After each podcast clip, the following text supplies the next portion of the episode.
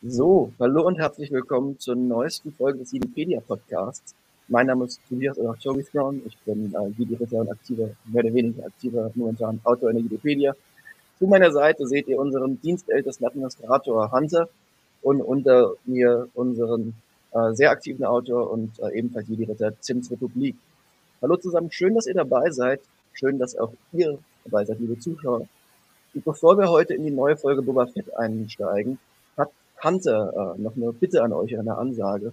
Hunter, wir brauchen Autoren, ganz kurz gesagt.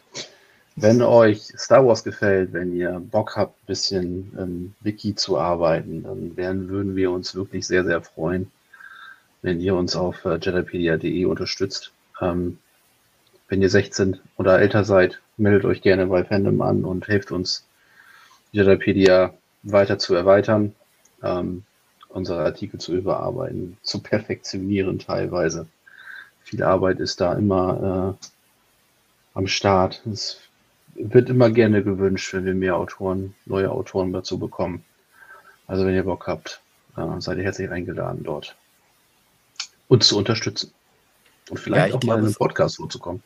Ich glaube, äh, es ist auch, auch wichtig zu erwähnen, ähm, ihr braucht da keine Angst haben beim Einstieg, dass ihr irgendwie ins kalte Wasser geworfen werdet. Ähm, wir sind eine Community mit einigen sehr netten Leuten und ähm, wenn ihr Fragen habt, wenn ihr Hilfe braucht und so weiter, bekommt ihr die immer ihr müsst nicht der größte Star Wars-Experte auf der Welt sein. Also wir brauchen zum Beispiel jede Woche jemanden, der die neue Folge Boba Fett äh, zusammenfasst für unsere Artikel.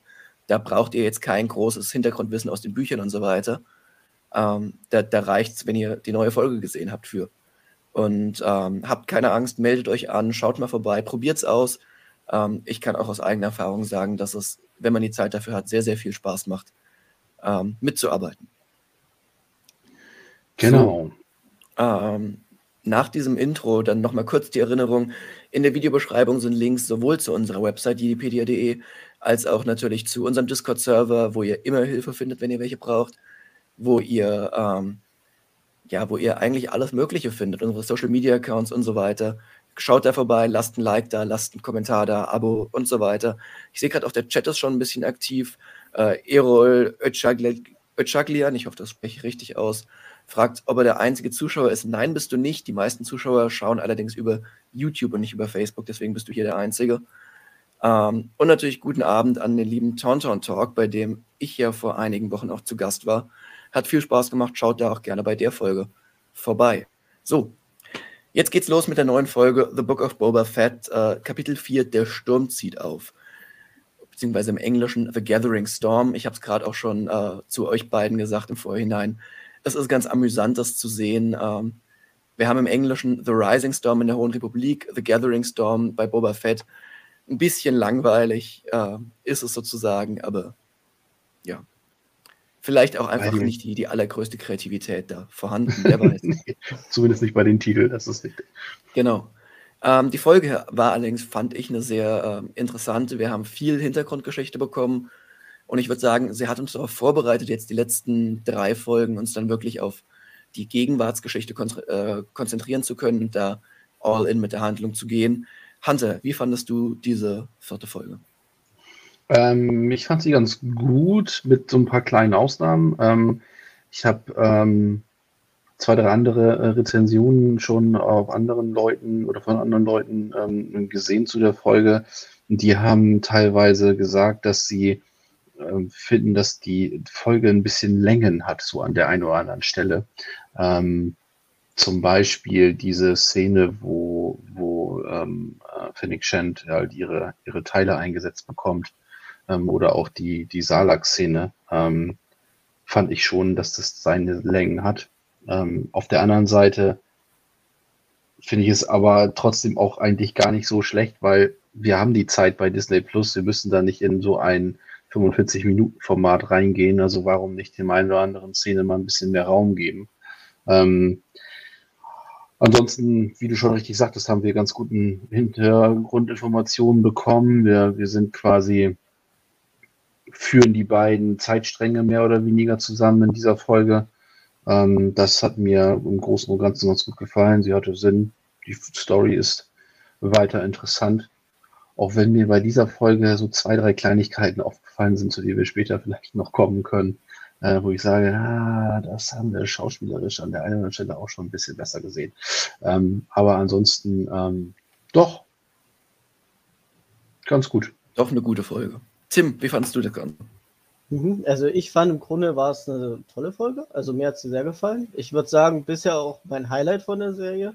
Einfach weil ich nach der letzten Folge nicht erwartet hätte, dass wir nochmal so einen großen Gegenwartsteil bekommen. Und ich fand es auch wichtig im Sinne von der Story, auch mit den paar Referenzen, die sie in der Folge geschlagen haben, das fand ich auch, hat sehr gut reingepasst. Auch mit anderen Zeitsträngen. Wir werden später noch drauf zu sprechen kommen. Und wie Hunter schon meinte, es gab halt so zwei Errors, die, also zwei Sachen, die nicht so ganz gepasst haben. Das war zum einen das mit dem Salak und das mit Fennec, ja, die Operationsszene fand ich jetzt war auch ein bisschen komisch. Aber im Grunde trotzdem eine tolle Folge. Auch dieser Übergang, wie Hunter schon meinte, von Gegenwart und ähm, Vergangenheit. Und ja, ich bin auf jeden Fall gespannt, wie es weitergeht. Ich glaube, jetzt haben sie schon mal einen guten Weg dahin gebaut. Ja, dann schließe ich mich dann nochmal an. Ähm, ich mochte die Folge, ich fand sie aber im Gegensatz zu dir, Tim, nicht unbedingt das Highlight der äh, Staffel bisher. Würde sie eher im unteren Bereich einordnen, auch wenn ich sie trotzdem mochte. Ähm, ich fand auch die Salak-Szene hat irgendwie nicht so ganz gepasst. Boba wusste doch, dass er mitsamt Rüstung aus dem Salak rausgeklettert ist. Also warum jetzt wieder in den Salak rein, um die Rüstung zu suchen? Nun gut, ähm, ist wie es ist. Ähm, ich persönlich mochte dieses, diesen cyberpunkigen Stil von der Operationsszene. Äh, Erol Öschaklian schreibt hier auch im Chat äh, oder in den Kommentaren nochmal, dass die Idee mit den verbesserten Menschen erfrischend für das Star Wars-Universum ist, aber doch zu sehr an Cyberpunk erinnert. Also ich, ich finde es auch einfach logisch, dass es in so einer riesigen Galaxie irgendwo Leute gibt, die sagen, ja, ich bin überzeugter Transhumanist und ich will, dass es cool aussieht, also gehe ich in die Cyberpunk-Richtung. Für mich passt das. Es ist zwar ein Stil, den wir in Star Wars so noch nicht gesehen haben, aber trotzdem funktioniert es für mich. Ähm, ich mag's und ich bin äh, gespannt, wie es damit weitergeht. Ähm, insgesamt hat die Folge, fand ich, einfach die, die äh, Optionen aufgemacht oder, oder gezeigt, wohin die Serie wirklich gehen möchte jetzt. Weil ähm, die Vergangenheit ist eigentlich abgeschlossen. Wir wissen mehr oder weniger, wie, wie Fennec und Boba dahin kamen, wo wir sie in Mando getroffen haben. Und dann bleibt jetzt eben nur noch die Gegenwart. Ähm, der Kampf gegen das Pike-Syndikat quasi. Und da bin ich sehr gespannt drauf, wie es am Mittwoch weitergeht. Äh, steigen wir in die Folge ein, in die Detailbesprechung der Folge. Und ähm, womit beginnt die Folge? Mist, jetzt weiß ich nicht mehr, womit die Folge beginnt. Mit ihm, der durch auf seiner, auf seiner, sein Näher Banta durch die Wüste reitet. Ach, stimmt, genau. Ich glaube, die, die Serie beginnt gleich mit der, mit der Cyberpunk-Operation quasi, ne? Na, fast. Nee, also, die reiten er, er, findet Fennec und, und bringt sie dann. Also erst geht er zu Jabba's Palast und Ach, äh, guckt sich da um und dann findet er Fennec quasi auf dem Rückweg ja. wieder. Ähm, nur gut, ich glaube, diese erste Szene mit Jabba's Palast, die, die müssen wir nicht im Detail besprechen, da, da passiert ja noch nicht viel. Ja. Ähm, über die Cyberpunk-Szene haben wir gerade auch schon eigentlich gesprochen. Von daher würde ich sagen, gehen wir dann weiter zu dem, zu dem Gespräch zwischen äh, Fennec und Boba. Als Fennec merkt, dass sie, dass sie wach ist, dass sie irgendwie verändert ist um ihren Bauch rum. Und die beiden ähm, einigen sich am Ende auf einen Deal. Fennec denkt erst, dass das Boba ein Kopfgeld kassieren möchte. Dem ist nicht der Fall. Und Fennec äh, erklärt sich bereit, Boba dabei zu helfen, die Slave One bzw. sein Firespray-Schiff zurückzuholen. Ähm, Hunter, wie hat dir diese, diese Dynamik zwischen den beiden Charakteren, die sich ja jetzt das erste Mal wirklich getroffen haben, gefallen? Grundsätzlich eigentlich ganz gut. Ähm, allerdings muss ich dazu sagen, dass mir ähm, die Reaktion von Fennec, dass sie auf einmal quasi nur noch Druidenteile in ihrem Bauch hat, dann doch ein bisschen mau. Also ich würde mich schon ein bisschen mehr erschrecken, glaube ich, wenn ich auf einmal äh, äh einen Bauch äh, voll Druidenteile hätte, den man dann auch noch sieht von außen. Ähm, also das ist mir ja gut. Ich meine, was sie sonst machen? Ich meine, sie kann da jetzt nicht äh, ähm, irgendwie äh, drei Tage lang durch die Wüste hüpfen und wie am Spieß schreien, dass sie keinen Bauch mehr hat, aber ähm, ihr versteht, was ich meine. Also das ist halt doch ein Stück weit zu, also wenn sie jetzt schon irgendwelche Cyberimplantate vorher gehabt hätte, dann hätte ich gesagt, okay, ähm, da geht sie halt mehr oder weniger dann drüber hinweg. Ja, ist halt, ist halt ein weiteres. Da ist das dann vielleicht nicht mehr so schlimm, allerdings das erste und dann gleich so massiv. Ähm, das hätte man sicherlich noch ein bisschen, also da hätte ich mir zum Beispiel im Gegensatz zu anderen Szenen gewünscht, dass es da vielleicht noch etwas, etwas ähm, ähm, ausführlicher vielleicht ihre, ihren, ihr, ihr Schock darüber ähm, äh, dargestellt wird. Das war mir ein bisschen wenig. Ansonsten, was ähm, rein storytechnisch ähm, von dem Dialog rüberkommt, ähm, ergibt das meines Erachtens schon einfach Sinn und ähm, das hat mir ganz gut gefallen. Also ähm, doch. Ja, äh, kann ich mich ein Stück weit anschließen. Die Reaktion von Fennec war sehr, sehr mau. Ich meine, gut, sie, sie ist eine professionelle Kopfgeldjägerin, sie hat einiges in ihrem Leben gesehen und trotzdem, ähm, das, das ist schon, denke ich, eine gewisse Art von Schock eigentlich. Danach das Gespräch. Ming-Na Wen und, und Timura Morrison haben einfach eine, eine coole Chemie. Das passt und von daher, ähm, ja, funktioniert die Szene einfach. Tim, deine Meinung? Mhm. Also ich muss bei meiner Meinung noch ein bisschen früher ansetzen und zwar ähm, haben wir noch eine Referenz vergessen, die ich ganz cool fand und die für mich die Folge auch relativ gut dann am Ende gemacht hat. Ähm, wir haben ja hier ähm, die eine Szene gesehen, wo Boba mehr oder weniger in der Wüste hockt, mitten in der Nacht und dann so ein, weiß ich nicht, irgendwo so ein Wüstenfieder ist. Ich weiß nicht, ob es ein Vogel sein soll oder sowas, sieht halt so ein bisschen aus wie ein Hühnchen. Und den Banter das gibt, und da war ich erstmal verwirrt und habe mir so gedacht, ah, warte mal, Bantas, essen die Fleisch? Das sah so ein bisschen komisch aus. Ich habe immer gedacht, die sind eher so auf Pflanzenbasis ernährt. Und dann gab es noch eine andere Szene, dann quasi, die danach kommt, wo du dann im Endeffekt diese Leuchtgeschosse aus dem Mandalorian siehst. Das fand ich war noch eine coole Referenz zu der, ich glaube, fünften Folge der ersten Staffel oder vierten, ich habe es nicht mehr genau im Kopf. Das fand ich cool, auch mit der Musik dann dazu von, war ja auch wieder Ludwig Hansen, der die gemacht hat, äh, bei Book of Boba Fett und Mandalorian. Ja, genau. Und dann haben wir diese Cyberpunk-Szene. Äh, da habe ich mich dann im Nachhinein gefragt, wo dann Fennec aufwacht, so, also die müssen da echt gute Schmerzmittel haben oder so. Ich meine, ihr wurde der Bauch aufgeschnitten und so und alles Mögliche rausgenommen. Da frage ich mich, warum hat die denn keine Schmerzen oder so gehabt? Und die Betäubung muss ja auch noch gut gewesen sein, weil die hat ja noch nicht mal gezuckt oder so. Die bin mir sogar okay. Weil ja, von außen sah das die war da halt bewusstlos, ne? Also von da an, das, das, das habe ich jetzt gar nicht so als so kritisch gesehen. Ja, also das, ja. Sie, sie, ist ja danach quasi sauber wieder neu zusammengesetzt. Das denke ich passt schon. Okay. Eine Sache. Aber apropos, was du sorry, äh, alles was du gerade, was du gerade gesagt hast mit der, mit der, mit dem Fleischessen, ähm, nochmal wieder auf unsere, auf unsere, auf unseren Einstieg zu dieser Folge zurückzukommen. Ähm, auf unserer Seite in Jedipedia steht noch, dass der Ernährungstyp für Bantas Herbivor wäre, also äh, ähm, Pflanzenfresser. Wer das gerne äh, ändern möchte, ihr habt es ja vorhin gehört, jedipedia.de könnt ihr euch gerne anwenden.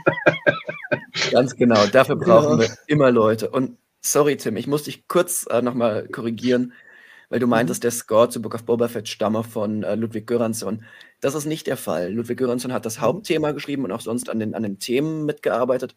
Aber der Score an sich wurde von Joseph Shirley geschrieben ähm, der ein, ein, ja, Vertrauter von Göransson ist, mit ihm schon mehrfach zusammengearbeitet hat, auch unter Göransson schon an Mandalorian mitgearbeitet hat, aber jetzt eben hauptverantwortlich den Score geschrieben hat. Hm, ja, da kennst du dich besser aus wie ich. Ich denke halt immer, dass es Göransson ist, weil es halt auch, weiß ich nicht, gut klingt und so. Es passt halt zu ihm auch das Thema. Deswegen. Ja, so und dann klar, so ähnlich wie bei Hans Zimmer, da gibt es auch irgendwie 100 andere Leute, die ihm immer zuarbeiten und das fühlt ja. sich alles gleich an wie Hans Zimmer. Ja. Aber man muss halt auch den richtigen Künstler den Credit geben. Das ist auch mal so ein Ding. Nee, genau, und dann haben wir diese Szene, wo sie sich unterhalten da und die fand ich auch cool, die Dynamik, wie ihr schon angesprochen habt, die passt einfach zwischen den beiden, die Chemie. Und ja, ich finde, es ist okay. Auch so diese, wo Boba da schon direkt ansetzt mit, beide haben sie den Wüstensand mehr oder weniger überlebt. So sie wurde halt tot zurückgelassen, er. Verbindet sie auch so ein bisschen dieses Schicksal, glaube ich. Und ja, das haut dann auch gut hin für die weitere ähm, Entwicklung von beiden Charakteren. Genau. Ja, und dann äh, sehen wir, wie die beiden weitergehen, um äh, tatsächlich die, die Slave One, beziehungsweise sie wird ja nicht mehr Slave One genannt, auch wenn sie kanonisch keinen wirklichen neuen Namen hat, außer eben das Schiffsmodell, was, was schon lange der Name ist, die Firespray. Ähm, Boba Fett's Schiff ähm, wird oder soll aus Jabba's Palast befreit werden. Ähm, wir sehen den einen Droiden, der General Grievous-Modus aktiviert und einfach unglaublich lustig dabei aussieht. Ähm, generell fand ich nur eine ganz lustige Kampfsequenz, sicherlich nicht die, die am besten durchchoreografierte im Star Wars-Universum, aber doch einfach unterhaltsam. Und ähm, ja, am Ende bekommt Boba sein Schiff wieder, rammt auf dem Weg raus jede Wand, die irgendwo steht, ähm, ist vielleicht auch ein bisschen eingerostet nach mehreren Jahren ohne Flugtraining, wer weiß. Ähm, nach ja, roundabout vier, fünf Jahren ohne Flugtraining. Und hat sein Schiff wieder. Ähm, diese, diese gesamte Kampfsequenz. Tim, wie fandest du das Ganze? Mhm. Also ich fand auch die Geschichte mit den Druiden war eigentlich ganz lustig. Ich glaube, der eine war auf Jabba's Segelgleiter, zumindest sieht er so aus, aber so richtig sicher war ich mir jetzt nicht, weil die Stimme schon ein bisschen anders war. Zumindest ja, genau. Das gleiche Modell, genau. Ja, das gleiche Modell wenigstens. Und ähm, dieser Kochdruide war einfach so lustig, auch direkt General Grievous und so. Ja, das war schon cool. Und auch diese Jagd dann, da kam ja dann noch dieser kleine Druide rein und Boba kriegt den halt nicht. Und dann wurden hat so, ich bin Boba Fett und der arme Druide schaltet sich selber ab. So, das war auch richtig lustig gemacht. Und klar, die Kampfszene hat auch super gepasst. Ich meine, Fennec ist ja eine Meisterattentäterin und in dem Punkt war das auch gut, dass sie halt wieder alle abmoxen darf und Boba muss erstmal gucken, wie er auspackt. Aber ja, hat dann auch geklappt und dann konnten sie auch abhauen. Ich weiß nicht, was Bib sich dann im Endeffekt gedacht hat, so wo sein halber Palast zerlegt war, weil Boba halt den Hangar schon ein bisschen geschrottet hat. Was der sich dann so im Endeffekt dann, ja, ich meine, gut, warum nicht? Aber hat schon gut alles gepasst insgesamt. Hunter. Ja, ähm, ich habe mich tatsächlich über diesen LEP oder Lepi-Druide, wie auch immer er dann heißt, ähm, äh, oder ausgesprochen wird, ähm, ähm, fand ich ganz witzig, weil wir den vorher in, in, Clone Wars gesehen haben, in der Animationsserie. Und jetzt hier, ähm, wenn ich mich richtig erinnere, war er der, den mit den, war, kam er in der, der Nachtschatten-Story in Clone Wars vor. Ähm, bin ich mir nicht hundertprozentig sicher, aber meine schon. Ähm, fand ich ganz witzig, fand ich eine ganz schöne Referenz. Auch, auch was du gesagt hattest mit, mit, mit General Grievous und dem und, und, und, und Chefkoch Druide hier, das fand ich auch auf jeden Fall ähm, eine ganz witzige Geschichte. Ähm, ich habe vorhin äh, ein bisschen davon gesprochen, dass ähm, ein paar Sachen oder wo ich ganz gerne ein paar Sachen kritisch anmerken möchte und das war halt auch gerade in, in, in dieser Szene später dann, ähm, wo sie das, ähm, wo, wo der, wo der, wo der Kampf halt mit den mit den Nikto in dem Hänger ausbricht. Ähm, ihr müsst mal darauf achten, wenn ihr die Folge nochmal seht, äh, wie häufig ähm, Mina Wen, also Fennec Shand, einfach Buba so dieses Zunicken machen, weißt du, dieses Zunicken, ja, jetzt wissen wir, was wir gemacht haben. Das fällt extrem auf. Das ist fünf, sechs, sieben, acht Mal in dieser, in dieser Folge da. Wo, das ist keine Ahnung. Also ich meine, ja, das sind halt immer so Situationen, wo man nicht so wirklich weiß, wie man ähm, nonverbal jetzt etwas ausdrücken soll, um, um die Geschichte weiterzuführen. Aber dieses Zunicken, ist halt irgendwann dann doch ein bisschen viel nach dem achten Mal, wo es dann irgendwie auffällt. So, das finde ich irgendwie ein bisschen. Also, das war vorhin so mein, mein Punkt, wo, wo ich sagte, das haben wir schauspielerisch an der einen Stelle doch schon ein bisschen, bisschen besser gesehen. Ähm, äh, ansonsten passt die Szene super rein, auch, auch ähm, wie sie da ähm, eingedrungen sind in den, in den Palast. Das äh, hat von storytechnisch auf jeden Fall Sinn ergeben. Fand ich gut, grundsätzlich. Ja, und dann geht's weiter mit äh, der, der gemeinsamen Flucht und an Bord der Slave One beschließt Fennec dann oder teilt Fennec zumindest Boba mit, dass sie nicht unbedingt vorhat wegzugehen, sondern noch ein bisschen dabei bleibt, ähm, noch weiter an seiner Seite kämpft. Und das hat irgendwo wenig Sinn gemacht, weil es halt aus dem Nichts kam und Fennec am Ende trotzdem ja als Meisterattentäterin, Kopfgeldjägerin jemand ist, der normalerweise auf, auf Geld aus ist. Das macht aber insofern Sinn, dass, dass wir sie ja dann in, in Mando halt auch schon gesehen haben an seiner Seite da noch quasi in so einer Art Lebensschuld äh, sie, sie sich befunden hat und das dann vielleicht mit ihrem, ihrem Kodex zusammenhängt. Ähm, dadurch, dass, wie ich es vorhin auch schon gesagt habe, Ming-Na Wen und, und Tamara Morrison einfach eine, eine, coole Chemie haben, passt die Szene dann. Ähm, mir hätte trotzdem so, so ein bisschen mehr Logik in der Erklärung, warum Fennec dabei bleibt, vielleicht noch ganz gut gefallen. Ähm, wie seht ihr das? Ja. Hm. Ja, ich fand auch ein bisschen das komisch, weil erst sagt sie, sie ist Kopfgeldjägerin und sie bindet sich an niemanden. Dann kommt diese Szene in, dem, in der Slave One, so ich bleib bei dir. Dann, glaube ich, hocken die nochmal am Feuer und dann sagt sie so, nee, also ich arbeite gern für dich, wenn ich gut bezahlt werde, aber ich bleib trotzdem Auftragsattentäterin. Und dann sagt er, will sie dann irgendwie gleichberechtigen und so und am Gewinn beteiligen und dann macht das irgendwie Klick. Also ich glaube, in der Folge ist das eher so ein bisschen so wie ich das aufgeschnappt habe, jetzt ob sie sich nicht ganz sicher ist und noch am Überlegen ist. Aber es wirkt schon so, wie als ob die wirklich schon eher so Partner sind. Ja, also ich glaube, die Sache ist halt, dass Fennec so ein bisschen aus ihrem alten Muster ausbrechen muss, beziehungsweise diesen Respekt, den Boba ihr entgegenbringt, oder den Boba seit den Tusken jedem entgegenbringt, ähm, halt einfach nicht gewohnt ist aus dem Business und dadurch äh, ein bisschen äh, aufgeschmissen ist. Hunter, du, du nickst zustimmend. Ja, ja, äh, bin da, bin da deiner Meinung. Allerdings muss ich auch dazu sagen, es gibt, äh, man hätte das mit ganz wenigen, äh, wenigen Änderungen an den Dialogen oder an den Dialog, einzelnen Dialogsequenzen ähm, ähm, durchaus sinnvoll ähm, gestalten können. Ne? Wenn sie jetzt sagt, ich, äh, ähm, ich habe das jetzt nur auf Englisch gesehen, ich weiß nicht, wie es übersetzt wird, aber ähm, I stay for the ride oder so ähnlich, sagt sie im, im Englischen. Ähm, dann, dann kann man das auch sagen, äh, ja, man würde erst mal erstmal dabei bleiben oder, oder man bleibt halt für eine gewisse Zeit erstmal dabei. Das, das hört sich dann irgendwie ein bisschen, das sind so ganz kleine Änderungen im, an, an, an, der, an, an dem, was sie halt sagt, ähm, wo, wo ganz viel mehr Sinn ähm, ähm draus, draus, draus sich ergeben kann. Ähm, ja, die Dialoge sind dann teilweise doch ein bisschen platt. Ja, also ich finde, es voll, äh, zeigt sich jetzt, es hat sich in der letzten Folge schon gezeigt und zeigt sich auch jetzt in der Folge wieder. John Favreau ist jemand, der, der vor Star Wars Euphorie nur so sprüht und, und sein Writing sprüht nur vor Star Wars Liebe und Nostalgie. Er ist trotzdem am Ende kein gelernter Screenwriter und nicht der größte Drehbuchautor aller Zeiten. Er, er macht den Job da, gut, aber so kleine Feinheiten machen halt Leute, die das ihr Leben lang schon machen, vielleicht ein bisschen besser. Genau, das hat mich aber tatsächlich noch, noch ein Stück weit gefragt, ist er tatsächlich auch der Screenwriter oder hat er nur die Story entwickelt? Das gibt ja wieder, das ist ja, kann man ja wieder so und so sehen. Also Storyentwicklung oder Written by ist ja nicht unbedingt gleich ähm, auch tatsächlich das Drehbuch geschrieben zu haben. Das ist, das ist der Drehbuch-Credit, äh, sonst gäbe es einen Story-by-Credit. Written by bedeutet normalerweise, das ist das Drehbuch.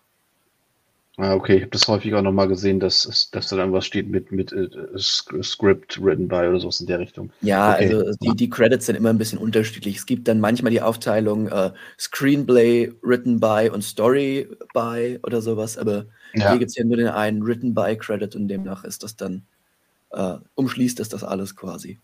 Okay. Ähm, ich glaube, Folge 6 wurde von Favreau und Filoni co-geschrieben, aber das werden wir dann sehen, wenn es soweit ist könnte vielleicht auch Aufschluss darauf geben, dass wir irgendwelche Art von Filoni-Cameos, also nicht Filoni, sondern Filoni-Charaktere bekommen. Schauen wir mal. Ähm, ja, da ja. gibt es ja noch schön, schön, schöne Anekdote zu, oder, oder eine schöne Reminiszenz zu, am Schluss. Äh, ähm, ähm, wo die da oben auf dem Balkon stehen. Aber kommen wir ja, da kommen wir doch dann noch dazu. Da kommen wir noch hin. Da kommen wir dann noch dazu. ähm, ja, dann springen wir im Endeffekt in die, in die Gegenwartszeit und äh, Boba beschließt, der Stadt mal wieder einen Besuch abzustatten. Geht wieder in dieselbe Bar wie sonst auch immer. Scheinbar gibt es keine anderen Establishment, äh, Etablissements in Mos Espa mehr. Nun gut, in jedem Fall äh, ist er in der Bar und Chrysanthemum aktiviert seinen Chrysanthemum-Modus ich, ich feiere es ja immer noch einfach nur, dass Chrysanthemum äh, überhaupt in der Serie drin ist. Ich, ich liebe die Afra-Comics und so einen coolen Charakter in, in der Live-Action-Serie zu sehen. Ich, ich freue mich einfach jedes Mal drüber. Ähm, Chrysanthemums Hintergrundgeschichte wird angesprochen als frühere Gladiatorenkämpfer und ähm, das Versprechen, die, die äh, Zeche gestrichen zu bekommen, reicht nicht aus, um ihn davon abzubringen, äh, den früheren Sklavenhaltern einen Arm abzureißen. Äh, ja, es ist Chrysanthemum. Chrysanthemum hat Lust, jemandem einen Arm abzureißen. Chrysanthemum reißt jemanden einen Arm ab. Und gut, kurz danach engagiert Boba Chrysanthemum, weil so ein bisschen armabreißende Kraft schadet auch Bobas Team nicht. Ähm, wie fandet ihr diese gesamte Dynamik in der Szene? Hunter, schießt du los? Ähm, ich, fand, ich fand sie eigentlich ganz, ganz, ganz cool. Ähm, wie gesagt, wie du schon sagtest, äh, finde ich, find ich super, dass mal ein, ein ein Charakter, der bisher nur in den, in den Comics vorkam, also tatsächlich auch nur ähm, ja, als Bild vorkam, ähm, ähm, seinen Auftritt in, in, in, in uh, Real-Life-Action ähm, äh, bekommt. Ähm, Finde find ich eine super Geschichte, passt auch perfekt in das Setting rein. Also, ist ja jetzt, jetzt, nach äh, Mando Staffel 2 Cobb Vanch der zweite, der aus entweder Roman oder ja. Comics ähm, in das äh, Mandalorian-Verse überspringt. Genau, diesmal aber tatsächlich jemand, der nur aus dem Comic kommt, was glaube ich tatsächlich relativ selten bisher vorgekommen ist, äh, grundsätzlich relativ selten vorgekommen ist, dass jemand, ähm, der bisher quasi in dem, ja, ich würde mal sagen, von der Abstufung her so, so dritt, so drittwichtigsten Medium, in Anführungszeichen, ähm, dann den Spiel oder so, ja, vielleicht keine Ahnung, aber dann ich den Sprung. sagen, Filme, Serien, Videospiele, Bücher, Comics. In der Reihenfolge, hätte ich gesagt. Mhm. Ich würde Videospiele und Bücher vielleicht noch tauschen, aber ja, ähm, genau. Also äh, dann den, den Sprung in, in, in diese Serie schafft, finde ich schon cool. Äh, wie gesagt, passt auch total ins Setting, äh, Kopfgeldjäger etc. pp. Und dieses ganze, dieses ganze ähm, Hundenkartell, Verbrechermedium und so, also passt da gut rein. Äh, das sieht von von allen Alien-Charakteren tatsächlich am, am besten aus. Gut, nun haben sie mit Wookies auch die meiste Erfahrung seit über 40 Jahren, aber ähm, der sieht halt auch vom Kostüm her einfach großartig aus.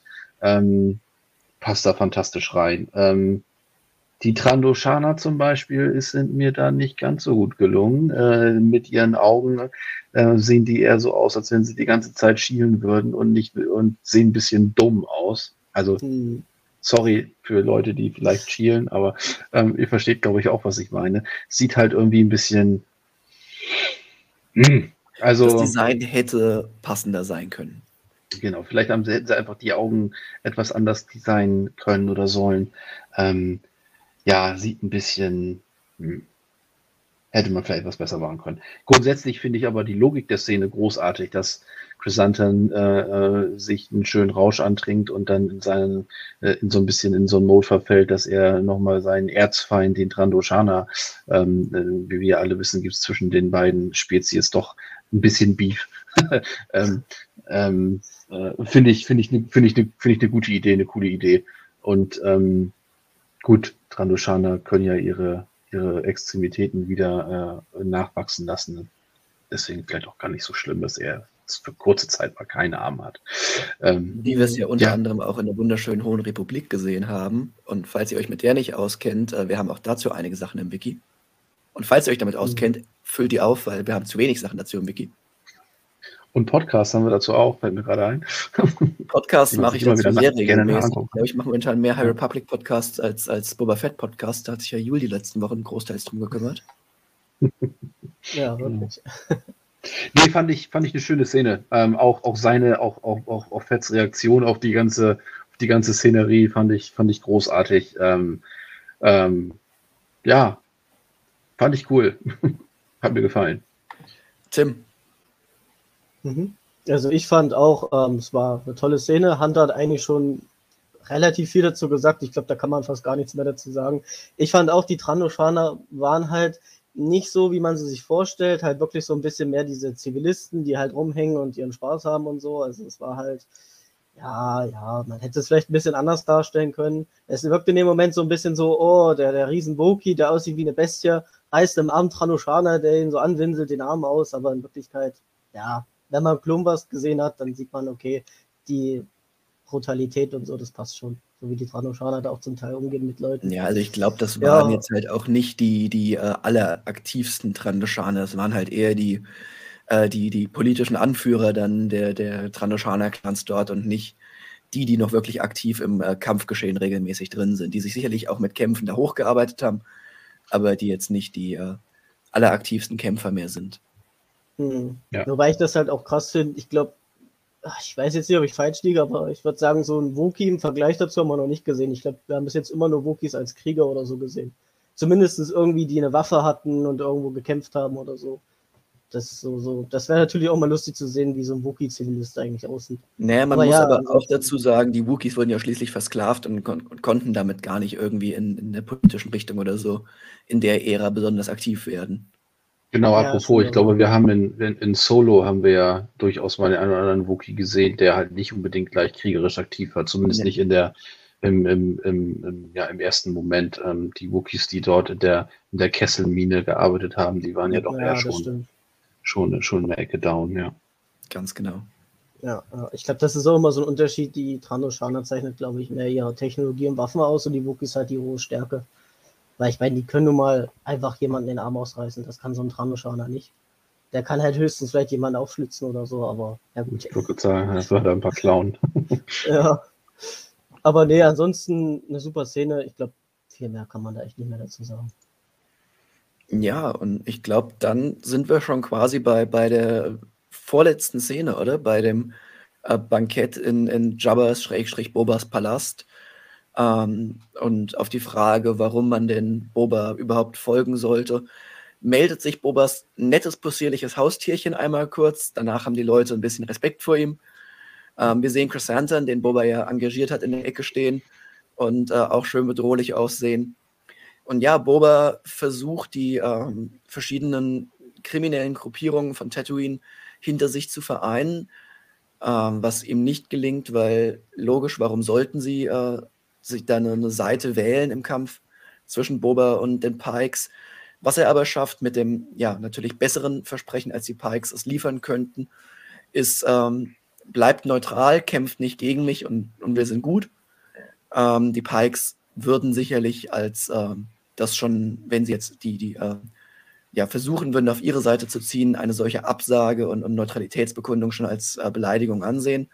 Boba Fett ähm, mit dem, dem Respekt, mit dem er ja schließlich auch herrschen möchte, akzeptiert das und ist damit jetzt mehr oder weniger auf sich allein gestellt im Kampf gegen die Pikes. Ich, ich fand generell dieses ähm, Dinner, sag ich mal, hatte eine interessante Dynamik.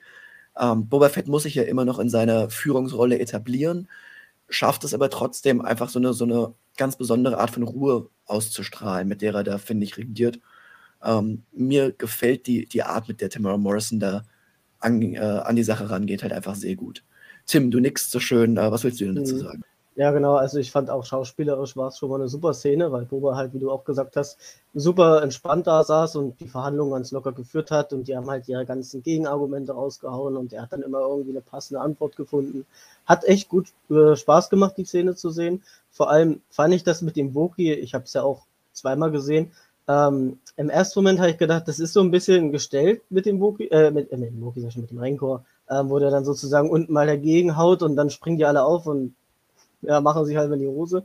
Beim zweiten Mal gucken habe ich dann so gedacht, naja, es war, glaube ich, eher ein glücklicher Zufall in der Szene einfach so, weil einfach mal Stille war und der hat halt Hunger, vielleicht hat er das Essen gerochen, er wollte sich halt mal bemerkbar machen. Aber ja, Ich insgesamt glaube nicht, dass das Zufall war. kann auch sein, ja. Es ist halt so, wie man es dann in dem Moment sieht, aber ja, ja, ich glaube, prinzipiell, ich würde sagen, besser kann man es eigentlich gar nicht aufbauen, die Szene. Ähm, ja. Hunter. Ja, ähm, ich stimme da, stimme da wohl zu. Tatsächlich gefallen mir hier die Trandoshana auch besser. Vielleicht liegt das auch so ein bisschen am Lighting oder am, am, am Beleuchten der, der Kollegen in der vorigen Szene. Ähm, nee, ähm, fand ich, fand ich gut. Ähm, hat so ein bisschen was von der Pate, äh, äh, so, so, so ein bisschen, ähm, tatsächlich hat ich auch irgendwo gehört oder gelesen, dass die Musik ähm, in der Richtung auch da ähm, ansatzweise vergleichbar wäre, ist mir jetzt nicht so aufgefallen, weil ich auch den Soundtrack von der Party nicht so gut kenne. Aber ja, ähm, doch, hat mir, hat mir durchaus gefallen, auch dass der Rancor sich mal kurz, mal kurz guten Tag sagt. Finde ich nett.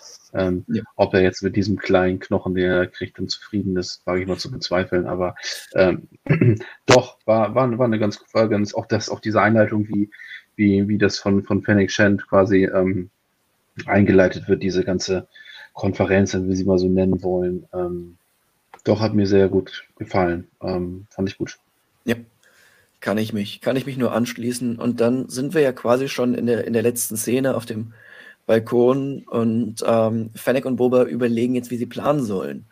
Ähm, und beschließen, dass sie mehr, äh, dass, dass sie nicht genug äh, Muskelkraft haben und dass man daher sicherlich mit Credits weiß, wo man an jemanden kommt. Wir hören ein bekanntes Thema aus einer bekannten Serie, äh, das Thema des Mandalorian aus The Mandalorian. Ähm, ich glaube, damit ist auch schon klar, wer in den letzten drei Folgen definitiv auftreten wird, ähm, neben ein paar anderen Leuten. Und ja, ich glaube, diese letzte Szene macht einfach nur Lust auf mehr. Oder wie seht ihr das? Ja, Ja, auf jeden klar. Fall. Ähm, ob er jetzt in allen drei äh, äh, kommenden ähm, Folgen schon vorkommt, weiß ich nicht, aber er wird auf jeden Fall in einer der drei Folgen definitiv vorkommen. Da bin ich mir ähm, genauso wie du auch ziemlich, ziemlich von überzeugt. Ähm, das das äh, wird schon interessant werden, genau. Habt ihr denn sonst noch Theorien, wer, wer denkt ihr könnte noch auftreten? Wer könnte dazu der, äh, zu den äh, angeheuerten Kollegen zählen, die Boba Fett in den Krieg schicken möchte? Na, ich hätte jetzt, ich habe erst überlegt, vielleicht heuert er sogar die ganze Mandalorianer-Crew an, aber ich glaube, die sind so sehr beschäftigt mit Mandalore und Bo-Katan war jetzt auch kein Fan von Boba Fett. Ähm, dann habe ich weiter gedacht, vielleicht heuert er sogar ein paar alte Kopfgeldjäger-Kumpels an, die irgendwie noch da rumfliegen und arbeiten. Ich meine, es gibt ja trotzdem eine ganze Palette, gerade weil wir bei den Trandoshana waren, vielleicht taucht Boss nochmal auf oder irgend so ein IG-Droide oder was weiß ich, da wird es bestimmt ganz marktvoll gehen. Lebt Afra zu dem Zeitpunkt noch? Also Afra ist ein Charakter, von dem ich träume, dass wir sie in Live-Action sehen. Ich meine, mein Fancasting kennt ihr, glaube ich, alle, Chloe Bennett, die ja auch aus Agents of S.H.I.E.L.D. bekannt ist. Und ja. ich meine, Book of Boba Fett hat jetzt einiges aus Agents of S.H.I.E.L.D. übernommen. Neben äh, Ming-Na Wen natürlich auch Kevin Tankerone, der Regisseur der vierten Folge. Und Chloe Bennett als dritter Teil aus Agents of S.H.I.E.L.D. Ich würde mich nicht beschweren. Ähm, ich habe mhm. aber noch eine Theorie, wenn ich denke, dass wir sehen könnten und wen ich sehr hoffe, dass wir sehen könnten. Und zwar wäre das auch jemand, der Sinn machen würde für die äh, Dave Filoni co-geschriebene Folge. Jemand, der so. gerade erst vor nicht mal einem Jahr ein unglaublich cooles neues Thema bekommen hat, musikalisch, mit seinem Auftritt in der Animationsserie The Bad Batch. Und das ist Cat Bane. Ich, ich hoffe, wir sehen Cat Bane. Fennec kennt Cat Bane und allein um dieses unglaublich coole Thema aus uh, The Bad Batch nochmal zu hören, ich, ich würde es feiern. Ja, ich wollte gerade sagen, Boba kennt ihn ja auch, zumindest ja. würde ich sagen, dass sie sich kannten. Ja. Also passen würde es auch, wenn Die er dann noch ist, lebt. Ob er, ob er noch jung genug ist, sozusagen, zu, der, zu, der, zu dem Zeitpunkt oder ob er überhaupt noch lebt. Ja, wenn ich ihn einschätzen müsste, würde ich sagen, solange ihm genug Credits hinlässt, macht er jeden Job. Wenn er ihm irgendein neues Schiff oder so andreht, irgendwie sowas in der Richtung. Der wird auch mit 80 noch Kopfgeldjäger, meinst du? ja, genau. Wenn er sich irgendwelche Implantate macht, die ihn noch jung machen oder so. Das ist so einer, der braucht das. Tatsächlich könnte ich mir auch vorstellen, wenn man mal die, so, die Verbindung bisher sich mal so durch den Kopf gehen lässt, wie ähm, Boba Fett quasi in The Mandalorian eingeführt wurde. Ähm, gut, jetzt hat Ahsoka schon ihren Auftritt in The Mandalorian gehabt. Ähm, es wäre, glaube ich, ein bisschen zu viel, sie jetzt auch hier auftreten zu lassen. Ähm, wobei das über einen, für einen, für quasi die, die, die zeitliche Reihenfolge weiterhin auch nicht so, also es wäre jetzt nicht so an den Haaren herbeigezogen, wenn sie da einen Auftritt bekommen würde. Allerdings glaube ich, dass das vom Setting nicht ganz passt. Ja. Da, da bin ich bei euch. Ja, dann, wir sind, glaube ich, schon mehr oder weniger am Ende. Vielleicht nochmal abschließend, ähm, was erhofft ihr euch generell von den drei äh, finalen Folgen der Staffel? Hunter, fang du mal an diesmal. Ja, dass das ähm, tatsächlich ein Stück weit ähm, ähm, die, die, die, die Geilheit, sag ich mal so, auf, auf, auf diese, auf diese Live-Action-Serien ähm, ähm, weiter im Leben hält und vielleicht sogar noch ein Stück weit steigert. Also ähm, äh, man, ich muss für mich behaupten, dass die, dass mir die beiden The Mandalorian Staffeln doch noch um ein deutliches besser gefallen haben als die jetzigen vier ähm, äh, Folgen Boba Fett. Womit ich nicht sagen möchte, dass diese Folgen schlecht gewesen wären oder schlechtes Fernsehen gewesen wären. Ganz im Gegenteil. Das ist schon auch schon wirklich gut, was die da machen. Ähm, allerdings hat mich, hat mich Mandalorian doch noch ein Stück weit mehr gecasht auf die zweite Staffel, gerade die zweite Staffel. Ähm, so dass ich hoffe, dass da vielleicht von der einen oder anderen Qualität, ich meine, ich bin jetzt das zweite Mal äh, ähm, für, äh, ja, für Folge 4, das zweite Mal für, für unseren Podcast hier in den ähm, dabei und ähm, habe auch in der ersten und in der ersten Folge, in der Revision zur ersten Staffel, äh, zur ersten Folge ähm, ähm, auch relativ viele negative Punkte gehabt, auch wenn mir grundsätzlich die Story gefallen hat und, und das Setting gefallen hat. Also da kann man an der einen oder anderen Stelle noch ein bisschen nachschärfen, finde ich. Und ähm, würde mir, ich würde es mir wünschen, wenn das passiert. Nichtsdestotrotz bleibt es eine, eine, eine, eine tolle Serie. Äh, aber da kann man noch ein bisschen dran feilen, ähm, um das, um den Hype da noch ein bisschen ähm, weiterzuführen und auch noch mehr Lust auf die anderen Folgen oder auf die anderen Serien zu machen, die dann noch kommen sollen. Ich muss ja ganz ehrlich sagen, ich glaube, ich würde dir widersprechen, dass Staffel 2 von Mandalorian die beste bisher war. Also Staffel 2, die zweite Hälfte von Staffel 2 war großartig. Aber ich fand in der ersten Hälfte, da waren schon ein, zwei Folgen, wo gewisse ähm, ja, Lücken inhaltlich, sag ich mal, waren. Also nicht, nicht Lücken, aber äh, die, die so ein bisschen das Ganze nach unten gezogen haben. Da fand ich Staffel 1 einfach konstanter vom Niveau her, sagen wir es so. Aber wir wollen jetzt nicht zu sehr in die, in die Mandalorian-Diskussion gehen. Tim, was erhoffst du dir von den finalen drei Folgen The Book of Boba Fett? Also ich hoffe ja auf jeden Fall, dass wir mal eine ordentliche Schlacht zu Gesicht bekommen. Also ich meine, dieser Zugüberfall war schon cool, aber irgendwie ist es noch nicht so das, was man bei Star Wars erwartet. So eigentlich ist ja Star Wars schon mehr so diese großen Kämpfe und so und zwei Seiten, die aufeinander prallen, Raumschiffe und was weiß ich, was die alles reinschmeißen und so. Das wäre halt cool. Gerade auch beim Pike-Syndikat würde ich echt mal gern sehen, was die so an Technologie auffahren können. Ähm, ja, dann natürlich auch, wäre es geil, wenn dann nicht nur den Jaren reinkommt, sondern vielleicht noch irgendwelche anderen coolen Krieger. Sei es jetzt, vielleicht hat er noch ein paar Mandalorianer-Kollegen oder so oder was weiß ich im Internet. Zerreißt man sich ja auch schon das Maul, was jetzt alles noch für Cameos kommen könnten. Und dann wäre es natürlich cool, auch im Hinblick auf die letzte Folge, Boba auf dem Rancor reiten zu sehen. Irgendwie in der Schlacht oder so mit seinem Blaster und ja. Flammenwerfer und so. So wie wir es auch schon bei äh, Es gibt keine Angst hatten, wo dann das Huttenkartell aufgekreuzt ist mit den Rancors und so. Die Referenz, ja. das wäre irgendwie geil. Ja, ja Boba auf dem Rancor will ich auch sehen, definitiv. Ja. Und dann natürlich, ja, ich hoffe, dass das jetzt auch die nächste Folge dann mit der Spannung weitergeht, dass es wie bei The Mandalorian in der zweiten Staffel machen, um das auch zu sagen. Also ich bin da voll Hunters Meinung. Ich fand die zweite Staffel auch cool, auch wenn es ein, zwei Folgen gab, die nicht ganz so gut waren. Aber das wäre halt schon cool, wenn sie es so in der Richtung machen. So eine Folge und dann kommt noch eine coolere, dann kommt noch eine coolere, dann gibt es ein geiles Vorfinale, dann kommt ein geiles Finale, bumm.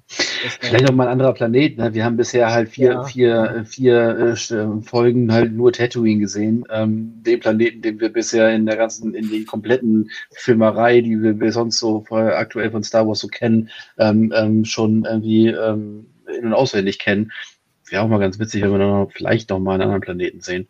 Aber äh, ich wüsste mussten... halt nicht, was da viel, viel Sinn inhaltlich macht, weil es geht schließlich um den Kampf um Tatooine. Gut, man könnte noch mal auf den Heimatplaneten der Pikes irgendwie, aber... Wie heißt der denn noch?